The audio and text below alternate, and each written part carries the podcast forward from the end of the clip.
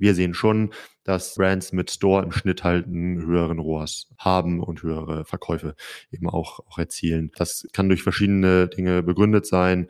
Ähm, der Interessent taucht eben in so eine Markenwelt ein und findet dort eben aber auch viele performance-relevante Bereiche vor, ne? wie zum Beispiel so dynamische Deal-Seiten, wo immer die besten Angebote der Marke angezeigt werden ne? oder bestimmte Seiten, die eben Warenkorbwert positiv beeinflussen, wie beispielsweise ähm, Cross- und Upselling. Ahead on Marketplaces, der Podcast für mittelständische Unternehmen. Präsentiert von MoveSell, deinem Partner für Amazon-Strategien und Tools. Mit Moritz Meyer und Florian Vettel. Moin Flo. Moin Moritz, grüß dich.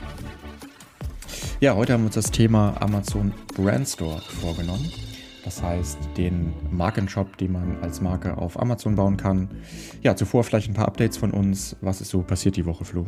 Ich war in äh, Köln äh, beim Kunden von uns, dem europaweit größten Hersteller für Tapeten. Ähm, das war super äh, interessant. Also ich mache das ja häufiger, dass ich einfach zu Kunden fahre ähm, und mich mal da durchführen lasse, durch die Produktion, durchs Lager und so weiter. Man kriegt aber ein viel, viel besseres Gefühl für die Marke, wie die historisch gewachsen ist, was Werte sind und so weiter. Und so war das jetzt auch hier wieder total interessant. Das Unternehmen hat äh, über 12.000 Artikel äh, im Sortiment und da gibt es natürlich natürlich auch darum, dass man dafür halt einen passenden Approach halt erarbeitet, weil es natürlich überhaupt keinen Sinn macht, irgendwie alles gleich angehen zu wollen, ne? sondern man muss halt sehr genau analysieren, ähm, ja, auf welchen Bereichen der Fokus liegen soll. Und ähm, da haben wir uns halt mit den Prokuristen dahingesetzt. Das heißt, auch ganz oben ist die Wahrnehmung für das Thema da, ähm, sowohl national als auch international und haben da dann ähm, neben dieser Führung durch Produktion und so halt echt äh, coole Strategien erarbeitet. Ähm, und da ja, bin ich jetzt auf jeden Fall hyped, was das Projekt angeht. Also ich glaube, das das wird richtig gut.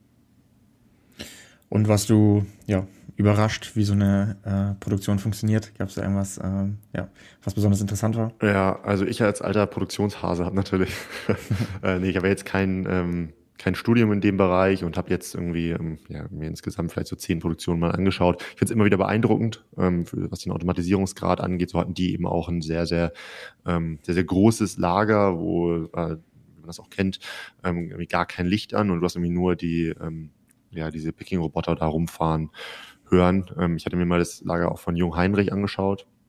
Ja, hier in Kaltenkirchen, das ist da ja auch sehr, sehr modern und da haben mich schon einige Sachen dran erinnert. Ähm, und es war auch ganz interessant zu sehen, weil es das Unternehmen ja jetzt schon recht lange hier gibt also den Tapetenhersteller, wie der E-Commerce eben auch Einfluss auf diese Produktion genommen hat ne? und da ganz andere Packstrecken, ganz andere Pack, äh, Packungsgrößen und so halt dann implementiert werden mussten. Und das ähm, ist schon interessant mal zu hören, wie das so historisch gewachsen ist. Und ich habe festgestellt, ähm, dass bevor ich mich mit dem Thema Tapete beschäftigt habe, ich wirklich kein großes Wissen hatte. Also dieses Produkt ähm, hat wirklich viel, viel mehr, viel, viel mehr Tiefe, ähm, als ich, als ich mir das vorstellen äh, konnte. Ja. ja, echt eine gute Sache. So wie ich es verstehe, war ja auch ähm, der Berater von dem Kunden dabei, ne? Edgar, oder? Genau, genau. Ja, ja, sehr schön, dass sie sich auch nochmal persönlich dann kennengelernt haben. Genau. genau. Wie sieht es bei dir aus? Ähm, was ist bei dir los? Ähm, ja, gerade gestern habe ich vom Team die Info bekommen, dass jetzt ein ja, cooles neues Update unserer Wettbewerbsanalyse live ist. Das heißt, äh, dort vergleichen wir für Kunden äh, den Wettbewerb, verschiedene Marken, tauchen in den Markt ein und äh, zeigen dann mit einer Präsentation und einer persönlichen Vorstellung, wie man dasteht, ähm, was der Wettbewerb besser macht, was man verbessern kann. das Ganze basiert vor allem auf unserem Tool Robt. Und ja, ich glaube, das ist, kannst du besser sagen aus dem Sales, aber ich glaube, mit das gefragteste Analyseprodukt gerade, ähm, ja, vor allem vor der Zusammenarbeit extrem wichtig, aber auch in der Zusammenarbeit, das mal quartalsweise oder halbjährlich ähm, ja, einfach loszufeuern. Und da haben wir jetzt viele neue Insights über das Preisgefüge, ähm, da haben wir viele neue Daten zum Such- und Kaufverhalten integriert. Beispielsweise kann man jetzt auch die Saisonalitäten der wichtigsten Keywords ähm, sehen. Und ja, das freut mich sehr. Da steckt viel Arbeit drin. Ähm, ja, vieles stetiges Verbessern auf Basis des Kundenfeedbacks. Und die kam von schon, schon vorher, glaube ich, recht gut an. Und da freue ich mich, dass wir da jetzt nochmal auf ein neues ähm, Level gehen. Ja, richtig cool. Also da kann man auf jeden Fall auch nochmal ähm, an einer Stelle, glaube ich, tief eintauchen. Und äh, da sich das ja immer weiterentwickelt, macht es, glaube ich, auch mal Sinn, ähm, dass wir irgendwann mal äh, auch ein bisschen detaillierter durchgehen in einer Folge, okay, was, was macht denn im Rahmen von so einer Wettbewerbsanalyse überhaupt Sinn und was sollte man sich auch wie regelmäßig anschauen, weil da einfach viel drin ist, ne? muss man ja auch sagen. Ja. ja, sehr gerne, auf jeden Fall. Okay, ich würde sagen, wir starten rein in das Podcast-Thema Amazon Brand Store, beziehungsweise auf Deutsch Amazon Markenshop. Ähm, ja, ich interviewe dich heute ein bisschen und ja, ich weiß gar nicht warum. Wir haben noch nie eine ja, explizite Folge über das Thema aufgenommen. Ich glaube, oft haben wir den schon erwähnt, ein paar Tipps gegeben. Und ich würde sagen, jetzt stellen wir das heute nochmal recht grundlegend vor. Und ja, bisher haben wir da auch recht viel in unserem Blog geschrieben, recht viel auf YouTube, ich glaube sogar extern, ähm, ja, bei anderen äh, Magazinen recht viel darüber veröffentlicht, aber noch gar nicht im Podcast darüber gesprochen. Das heißt, ähm, lass uns reinstarten und sag doch mal kurz für alle, die sich noch nicht auskennen, was ist überhaupt der Amazon Brandstore? Ja, ich glaube, kurz ein, ein Satz dazu, ich glaube, warum wir es bisher nicht gemacht haben, war, dass ja ähm, recht früh eine von äh, eine Expertin äh, aus unserem Team in, in einem anderen Podcast zu dem Thema zu Gast war ähm, und da sehr, sehr gutes Feedback auf allen Kanälen zugekommen ist. Und deshalb hatten wir das wahrscheinlich immer im Kopf, okay, haben wir doch was zu, so, aber ähm, haben es ja noch gar nicht irgendwie in unserem eigenen Podcast. Und von daher freue ich mich jetzt auch, dass, ähm, dass wir da einfach mal so ein bisschen was teilen können. Also, ähm, ja, ich glaube, interessant ist aus Markenperspektive halt immer der, der Nutzen. Ne? Was bringt der Brandstore? Also wir haben es immer wieder, ähm, dass sich Marken halt fragen, ja, das äh, irgendwie wird mit dem Online-Shop verglichen. Das ist, glaube ich, super aufwendig ähm, und deshalb schieben die sich immer vor, vor sich her.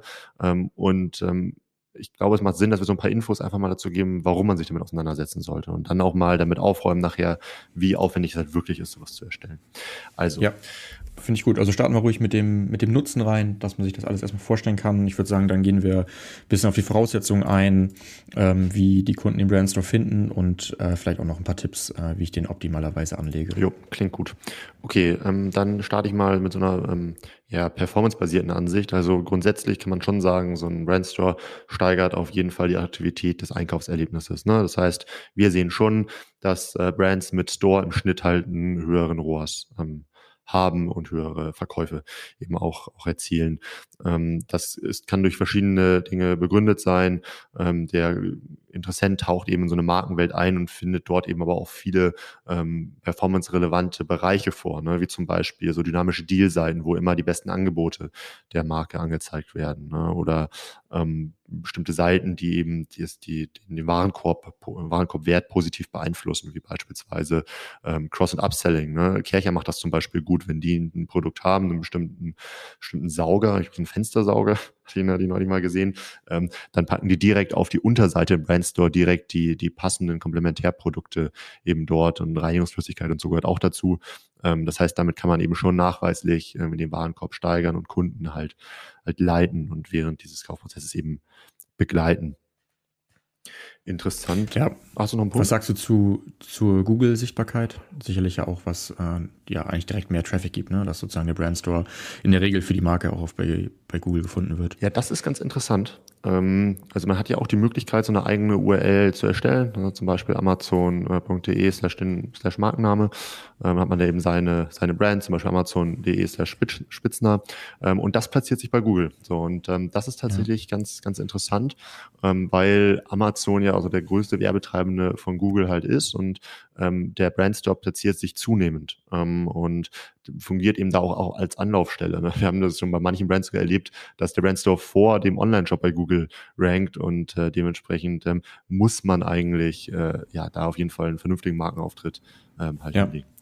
Guter Hinweis. Vor allem, ich glaube, sowohl Paid das heißt, wie du gerade schon sagst, Amazon investiert viel in Google-Werbung als auch organisch. Und ähm, ja, um da einfach ein Beispiel zu geben, egal wie groß die Brand ist, man möchte auf jeden Fall als Brand, dass der potenzielle Kunde, egal welcher Touchpoint das jetzt ist, ob er jetzt wirklich auf Amazon kauft oder nicht, natürlich eher in dem Brandstore landet, den man schön durchdesignt hat, wo man seine Markenstory zeigt, als auf irgendeiner Produktseite, beispielsweise im Fashion, die dann irgendeine T-Shirt-Variante zeigt, die am besten gar nicht verfügbar ist oder von irgendeinem, äh, ich sag's mal, trashigen Händler. Und das passiert natürlich ganz schnell, wenn man keinen Store hat. Jetzt fällt mir witzigerweise auch ein, wir haben da, glaube ich, schon mal etwas darüber berichtet in einer Folge, die, glaube ich, fast anderthalb Jahre her ist. Ich erinnere mich, dass ich, glaube ich, drei Minuten Monolog darüber gehalten habe, wie wichtig ähm, der Brandstore in Bezug auf Google-Sichtbarkeit ist. Aber wir haben das Thema Brandstore nicht allgemein betrachtet. Ja, ja an diese Monologe erinnere ich mich gerne. Habe ich ja, ja auch gehabt. Ähm, das waren unsere Podcast-Anfänge. Ähm, ja. ja, aber mittlerweile kriegen wir das ja besser hin, auch die Bälle ein bisschen hin und her zu spielen. Aber ich finde es einen wichtigen Punkt. Also ähm, gerade äh, jetzt, was, was wirklich auch den Paid-Bereich bei Google angeht, ne? je attraktiver meine Marke auf Amazon ist und ähm, so ein Brandstore ist auf jeden Fall so ein Attraktivitätsmerkmal, desto höher ist natürlich auch die Wahrscheinlichkeit, dass Amazon für mich bei Google ähm, Werbespendings halt in die Hand nimmt. Ne? Passiert natürlich alles automatisiert, aber irgendwo muss Amazon das ja auch bewerten und da gibt es eben eine Reihe von Relevanzfaktoren. Das heißt, ähm, da schadet es definitiv nicht, wenn man ähm, anspricht entsprechenden Brandstore hat. Ja, was sagst du zum Thema Branding? Ja, habe ich auch ein cooles Beispiel direkt im Kopf. Ähm, unser Kunde Crown Technics sind ziemlich groß im Bereich äh, Nähmaschinen ähm, und die haben ähm, mit Annika, äh, war, de, war das, meine ich, zu dem Zeitpunkt, eine Valentinstags-Variante ähm, im Store entwickelt. So, das heißt, ähm, für den Zeit, also für, für diesen Tag, für den Valentinstag, ähm, wenn die Leute da auf den Brandstore gegangen sind, hat man eben überall ähm, ja so bestimmte Creatives vorgefunden, die einfach eine, diese, diese, diese Stimmung ähm, erzeugt haben, überall mein Herzen eingebunden und so weiter. Und da hat man natürlich eine Freiraum, einen Freiraum in, der Gestaltung, den so eine normale Amazon-Produktseite halt nicht bietet. Ähm, von daher ähm, hat man da einfach coole, coole Branding-Möglichkeiten in der Hand hinzukommt dass man halt im Brandstore halt weniger Ablenkung hat, weil einfach kein Wettbewerb im Store platziert ist. Das mhm. kennt man ja von den Produktseiten, sind ja teilweise sehr, sehr viele Wettbewerber dann auch, wenn man das Thema, Markenschutz nicht richtig angeht. Und das hat man im Brandstore einfach nicht. Von daher. Ist das ein pauschaler Tipp von dir, möglichst viele Herzen einbinden im Brandstore? Ähm, nicht, nee, nein, nee. Nicht für jede Kategorie, ne? Nicht, nicht, nicht für jede Kategorie, ne. Okay, gut. äh, genau, und ein letzter Punkt, der mir natürlich einfällt noch zum Thema, zum Thema Branding.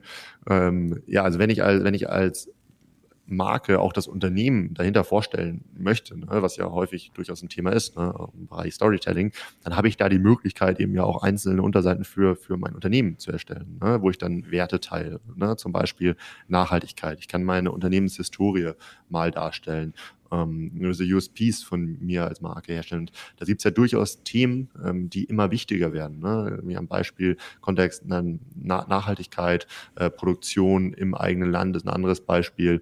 Ähm, dann sind das ja durchaus Dinge, wo sich Unternehmen darüber differenzieren können.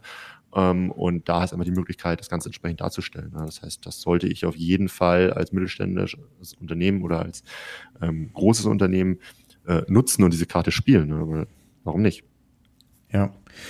Genau, jetzt hatten wir die beiden Bereiche Performance und Branding. Ich würde sagen, es gibt noch einen Bereich, der ja irgendwie dazwischen fällt oder beide äh, tangiert. Und zwar, dass ich ja mit dem Markenshop eigentlich die einzige Möglichkeit auf, habe, auf Amazon mein Sortiment mal selbstständig zu äh, strukturieren. Vielleicht kannst du ja mal erklären, was man äh, machen kann, welche Möglichkeiten habe ich grob, bevor wir gleich noch näher drauf eingehen.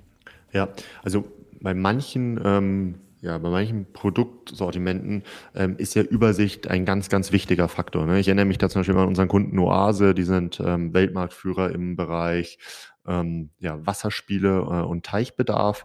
Ähm, und so gibt's zum Beispiel rund um den Gartenteich ähm, das Beispiel, also der Bereich lässt uns ja irgendwie nicht los, der zieht sich hier durch den, durch den Podcast durch.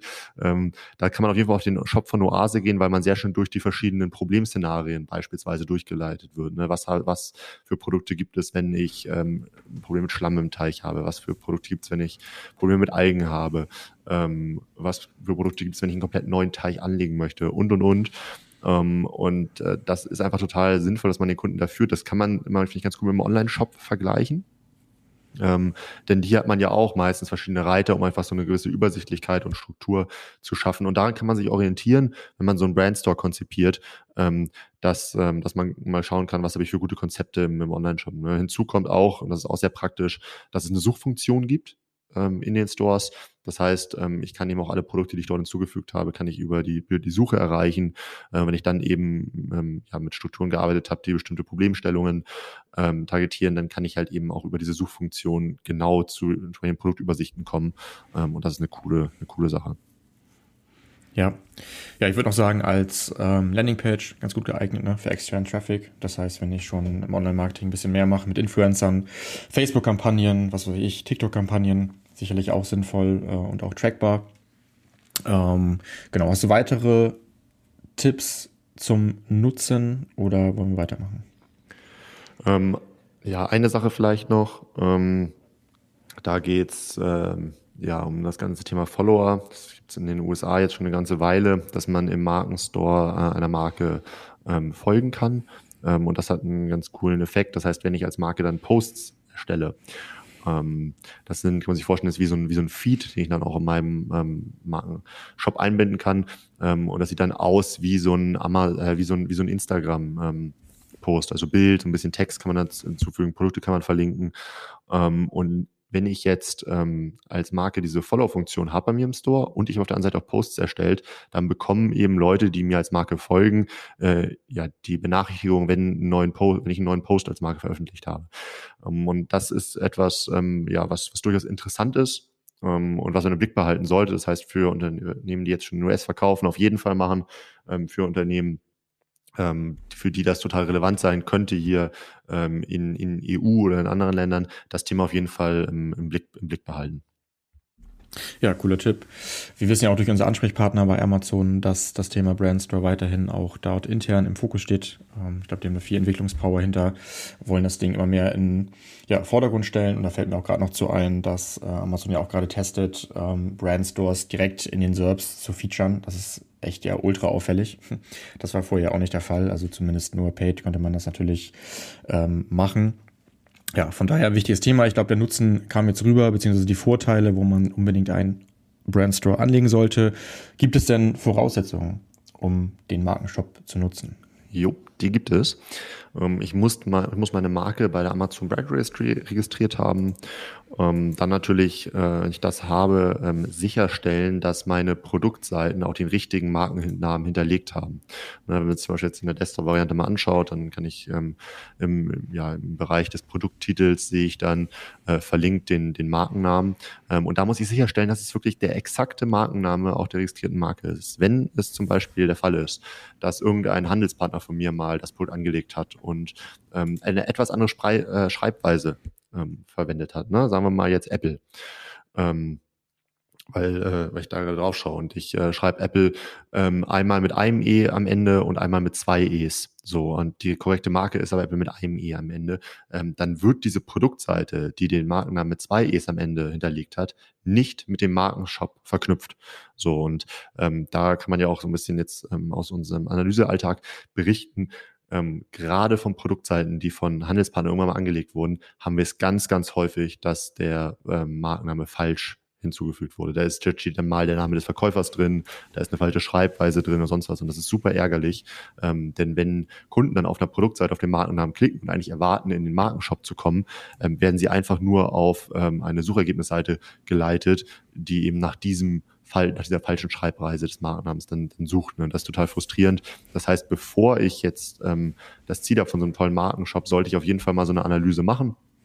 Ähm, das kann man ja zum Beispiel mit unserer Software machen, da gibt es aber auch andere An Anbieter, ähm, dass man mal checkt, okay, ich habe jetzt ähm, wie bei dem Tapetenhersteller 12.000 Produkte, ich kipp die einfach mal alle rein in die Software und schau mal, ähm, welche Markennamen wieder vorfinden. Dass ich dann auf jeden Fall mal im ersten Schritt sicherstelle, dass alle Produktseiten den gleichen Markennamen hinterlegt haben, die richtigen und dann im zweiten Schritt ähm, mache ich den Markenshop eben. Ja, vielleicht hier direkt der konkrete Tipp. Selbst wenn die Marke richtig geschrieben ist und die Markenregistrierung funktioniert, kann es sein, dass ihr mit Klick auf die Marke auf der Produktseite eben auf eine SERP kommt und nicht auf den Markenshop. Fällt uns auch mal wieder auf. Teste das sozusagen. Deshalb am besten auch nochmal bei euren Topsellern immer regelmäßig manuell durch. Genau. Das heißt, ähm, ja, auch diese Probleme gibt es regelmäßig. Okay, gibt es weitere Voraussetzungen? Ähm, was mir jetzt noch einfällt, ist gutes Bild- und Videomaterial. Ne? Damit steht und fällt einfach die Qualität von so einem Store. Also man, man kann natürlich sagen, okay, ich der Übersichtshalber und so mit verschiedenen Reitern ähm, habe ich auch andere Nutzungsszenarien, die es auch sehr sinnvoll machen, ohne dass ich gutes Bild- und Videomaterial habe. Aber wir haben ja vorhin noch über Branding gesprochen und Branding ist einfach wichtig. Ähm, und äh, Amazon ähm, kommuniziert da schon recht klare Vorgaben. Ähm, an, ähm, an, die, an das Bild- und Videomaterial. Damit sollte man sich vorab auseinandersetzen, dann ein Konzept machen ähm, und dann eben auch das passende Material dafür dann haben. Weil wenn man dann eben so einen Store erstellt, sieht das Ganze eben auch entsprechend viel, viel ansprechender aus. Und äh, da ja, sollte man sich einfach um das Thema kümmern. Ja, vielleicht noch als letzten Hinweis zu den Voraussetzungen. Schaut euch natürlich auch die offiziellen Guidelines von Amazon an zu den äh, Brandstores. Ich würde sagen, das ist recht äh, trivial, aber es gibt natürlich einige Regeln, warum dann gewisse Module oder auch der gesamte Brandstore abgelehnt wird. Dann spart ihr euch ein bisschen Arbeit und wisst vorher, ähm, was ihr berücksichtigen müsst. Das sollte aber klar sein, dass man sich das immer bei allen Amazon-Bereichen anschaut. Ganz genau. Okay. Ja, wie komme ich denn als Kunde überhaupt äh, in den Brandstore rein? Genau, da gibt es verschiedene Wege, die zum Brandstore führen. Amazon hat das über die Jahre immer sukzessive erweitert.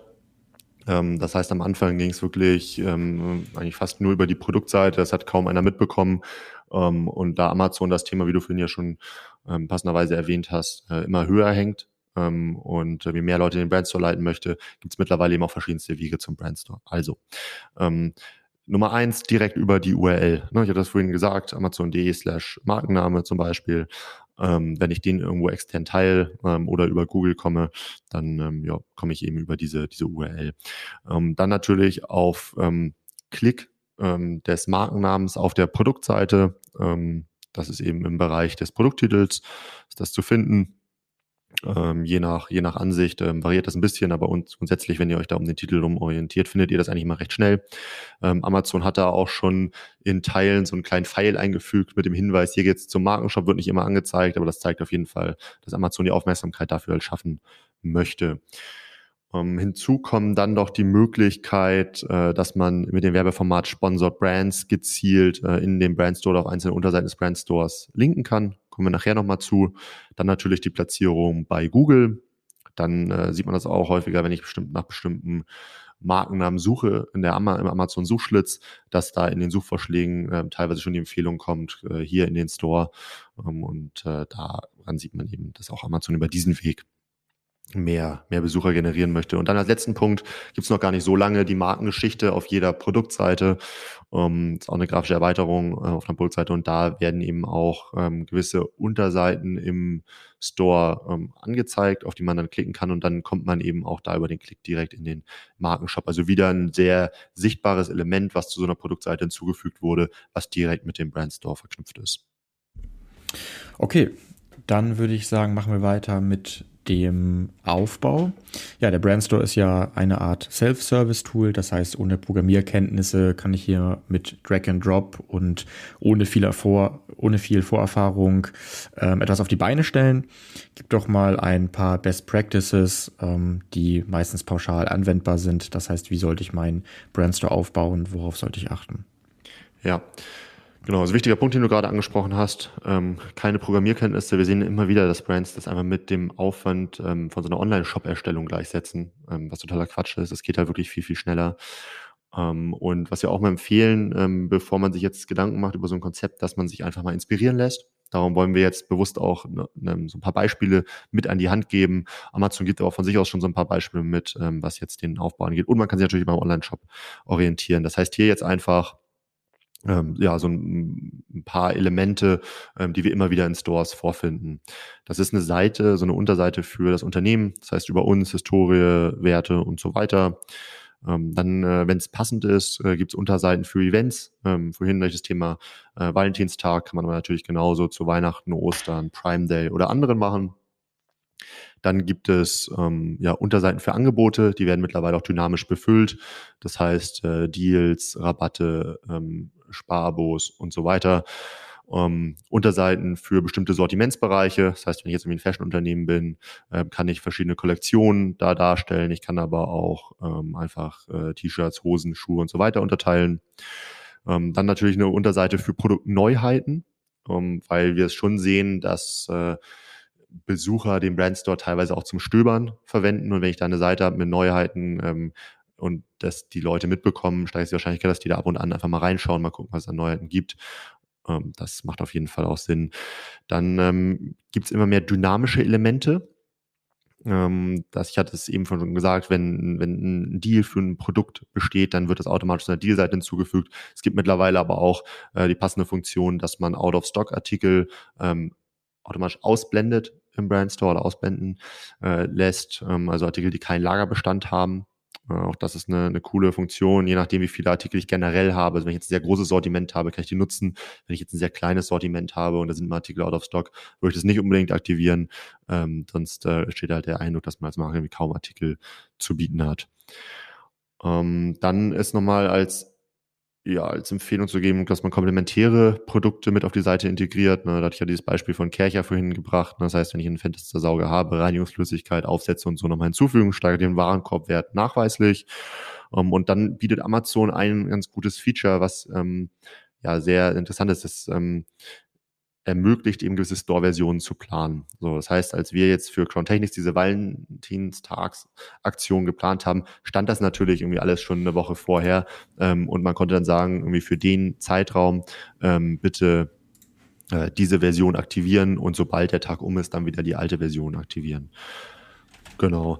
Und dann würde ich einfach noch mal so ein paar, ähm, ja, so ein paar Inspirationen teilen wollen. Das heißt, ähm, einfach äh, ja, Stores, die man sich mal anschauen könnte, ähm, wo, wo Marken einfach auf eine kreative Art und Weise ähm, das, äh, ja, diese, diese Möglichkeit nutzen. Die Hammer Sport AG, langjähriger Kunde von uns zum Beispiel, platziert bestimmte Workout-Pläne im, im Store. Da geht es also gar nicht irgendwie um Produkte, sondern geht es darum, dass dieses, ähm, dieses Fitnesserlebnis einfach noch, noch greifbar gemacht wird und man dem Kunden eben auch neben dem Produktverkauf einfach noch ein zusätzliches, ähm, ja, zusätzliche Möglichkeit bietet, sich mit dem Fitnesssport allgemein auseinanderzusetzen. Kurzer Hinweis, ich habe die tatsächlich gerade mal aufgemacht. Ähm, ihr findet die unter amazon.de slash stores slash hammer. Und ja, würde ich dir recht geben, sieht echt cool aus. Erst ein großes äh, Coverbild, was auf die motivierenden Trainingsvideos hinweist. Darunter ein richtig cooles ähm, Video. Ähm, ja, und dann noch ein paar Produkte, die platziert werden. Ähm, ja, schaut euch das gerne mal an. Finde ich, ähm, sieht wirklich cool aus. Genau, dann das Thema Sortimentsübersicht hatte ich ja auch ähm, vorhin schon am Beispiel Oase äh, erklärt und dementsprechend ist das auch hier meine Empfehlung. Das heißt, da ähm, ja, sieht man einfach eine sehr schöne Übersicht für verschiedene Bereiche. Ähm, das Thema ähm, Cross-Selling von komplementären Produkten, schaut euch Kercher an, ähm, in dem Beispiel. Und dann ähm, ja Spitzner, das ist ein Unternehmen für, für Wellness-Produkte. Die haben einen eigenen Bereich für Abos, äh, beziehungsweise Produkte, die sich fürs Sparabo eignen. Die machen unter anderem so Saunaaufgüsse, Massageöle und so weiter. Ähm, und wir sehen ja auch, dass immer mehr ähm, auch kleine Praxen und so über Amazon einkaufen, der B2B-Bereich wächst. Ähm, und wenn die natürlich wissen, dass die einen gewissen Bedarf an ähm, zum Beispiel Massage ähm, oder Massageölen haben, ähm, dann macht es natürlich total Sinn, die auch auf dieses Sparabo aufmerksam zu machen, um denen einfach das Einkaufen leichter zu machen. Ja, auch hier der Hinweis, den Store findet ihr unter amazon.de slash stores slash spitzner mit TZ geschrieben. Genau, da hat man hinten sich gerade den Menüpunkt Sparabo zurücklehnen und sparen. Ähm, genau, und da wird nochmal auf die Abos hingewiesen. Okay, dann hätte ich noch eine Frage. Wie sieht das denn mobil aus? Wird der Brandstore auch auf Smartphones, also auf mobilen Endgeräten angezeigt? Ja, klassischer Stolperstein.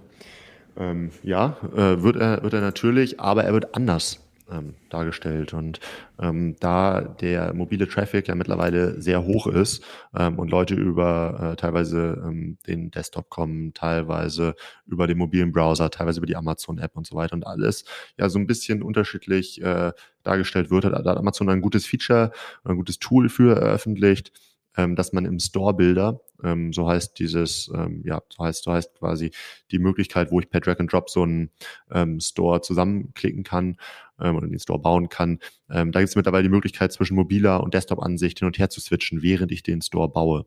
Ähm, und das ist total praktisch, weil man eben mal sieht, ähm, wo es Umbrüche gibt, ähm, welche äh, Bilder auch möglicherweise mobil gar keinen Sinn machen, weil der Text darauf viel zu klein ist, ähm, weil die Farben ähm, falsch gewählt sind, das Text nicht optimal lesbar ist und so weiter.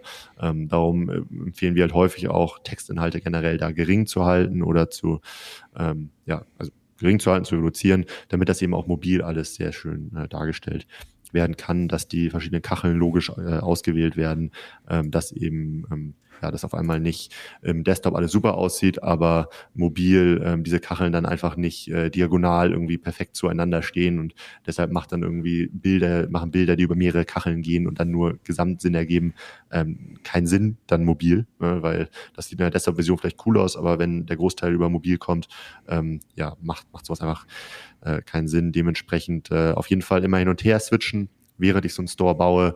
Ähm, da kann man sich auf jeden Fall ähm, viel, viel Aufwand sparen mit.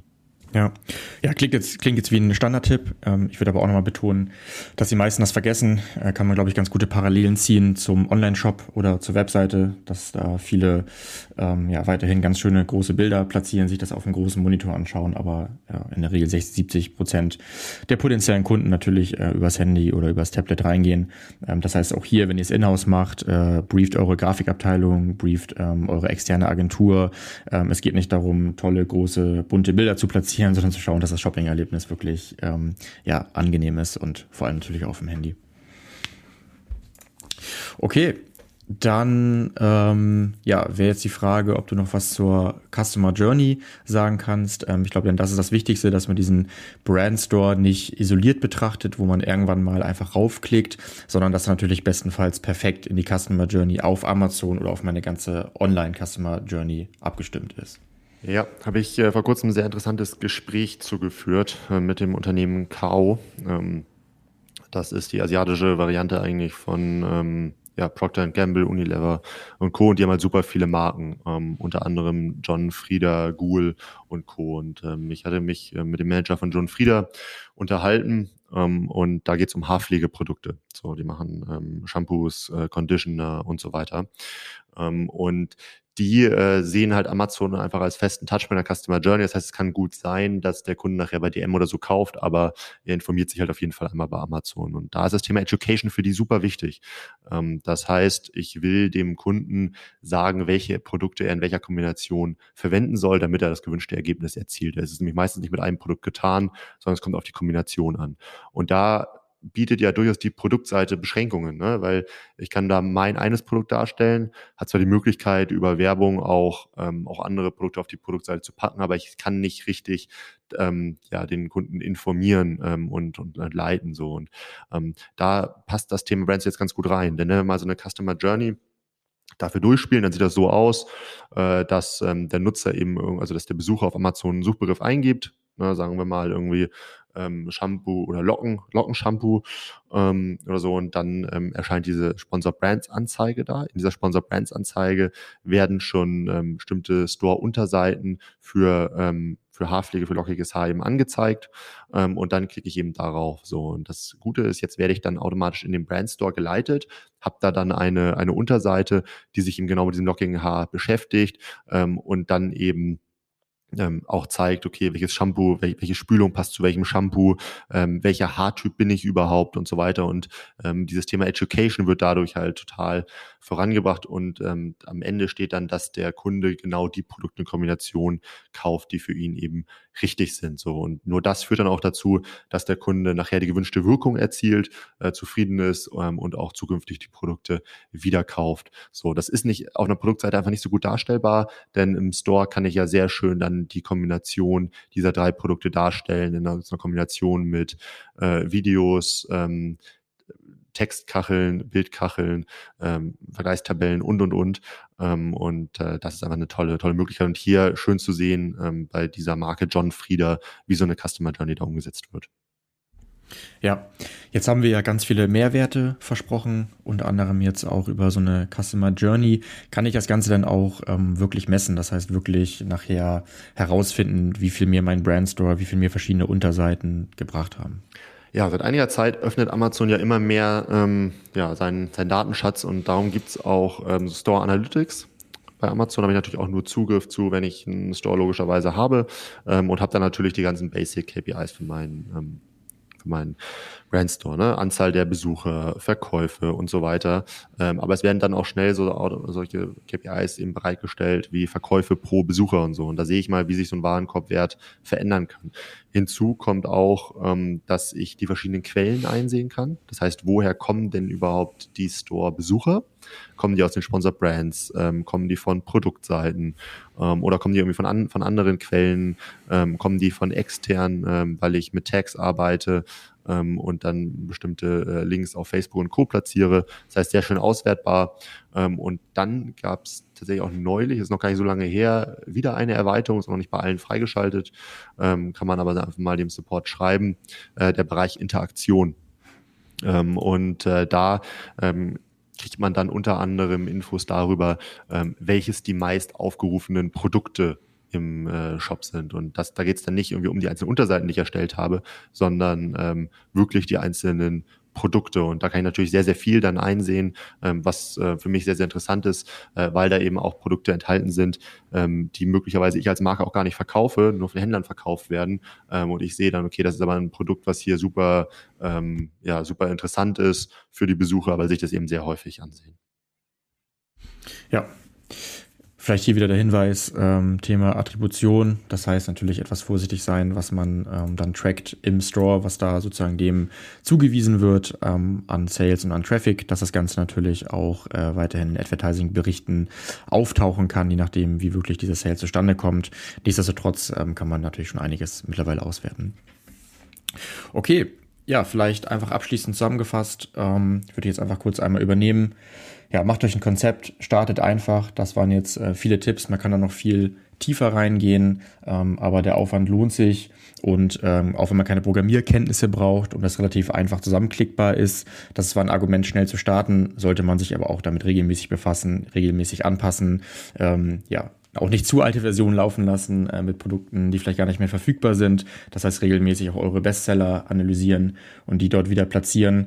Ähm, aber fangt an, betrachtet das nicht als riesiges Kreativ-Marketing- ähm. Ich glaube, das ist nach wie vor auf Amazon ein falscher Ansatz. Am Ende wollt ihr hier verkaufen, auch wenn natürlich Branding ähm, eine wichtige Rolle spielt. Und ähm, ja, hast du noch einen Tipp zum Schluss?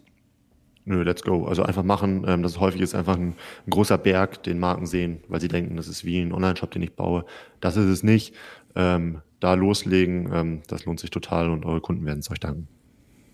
Ja, cool. Dann würde ich sagen, zum Abschluss noch ein paar weiterführende Hinweise. Ähm, da würde ich einmal gerne anbringen, dass ja Amazon in Belgien mit einem eigenen Marktplatz startet. Das wurde erst kürzlich verkündet. Da hat Jule direkt einen Blogbeitrag drüber geschrieben, was uns erwartet, was Amazon bereits verkündet hat, was unsere Spekulationen dazu sind. Schaut da gerne auf movesell.de slash Blog rein. Dann haben wir einen richtig, richtig geilen, ausführlichen und wertvollen Guide zum Thema Amazon Internationalisierung veröffentlicht. Das heißt, wie kann ich meine Brand weltweit auf Amazon ähm, anbieten, wie kann ich wachsen. Wir gehen auf alle Faktoren ein, sei es Logistik, Steuern, SEO, Übersetzung, Marketing. Schaut da unbedingt rein, findet ihr auch bei uns im Blog. Und dann vielleicht noch, weil du es schon am Anfang angesprochen hast, hatte ähm, Hanna ja bereits über das Thema Brandstore gesprochen. Das war bei Ed Ferrens im Podcast. Schaut auch da gerne nochmal rein. Ähm, da ging es, glaube ich, auch etwas mehr um das Thema Brandstore und Advertising. Und ich bin mir sicher, dass da auch nochmal viele coole Tipps dabei sind. Von daher auch Grüße gehen raus an äh, Florian und sein Team von Ed Ferrens. Und dann würde ich sagen, war es das für heute. Perfekt, Moritz, vielen Dank für deine Zeit. Ich muss auch raus hier aus dem Raum, ist nämlich warm. Wir haben 30 Grad hier heute. ähm, ja. Also, ciao, ciao. Alles klar. Mach's gut. Ciao.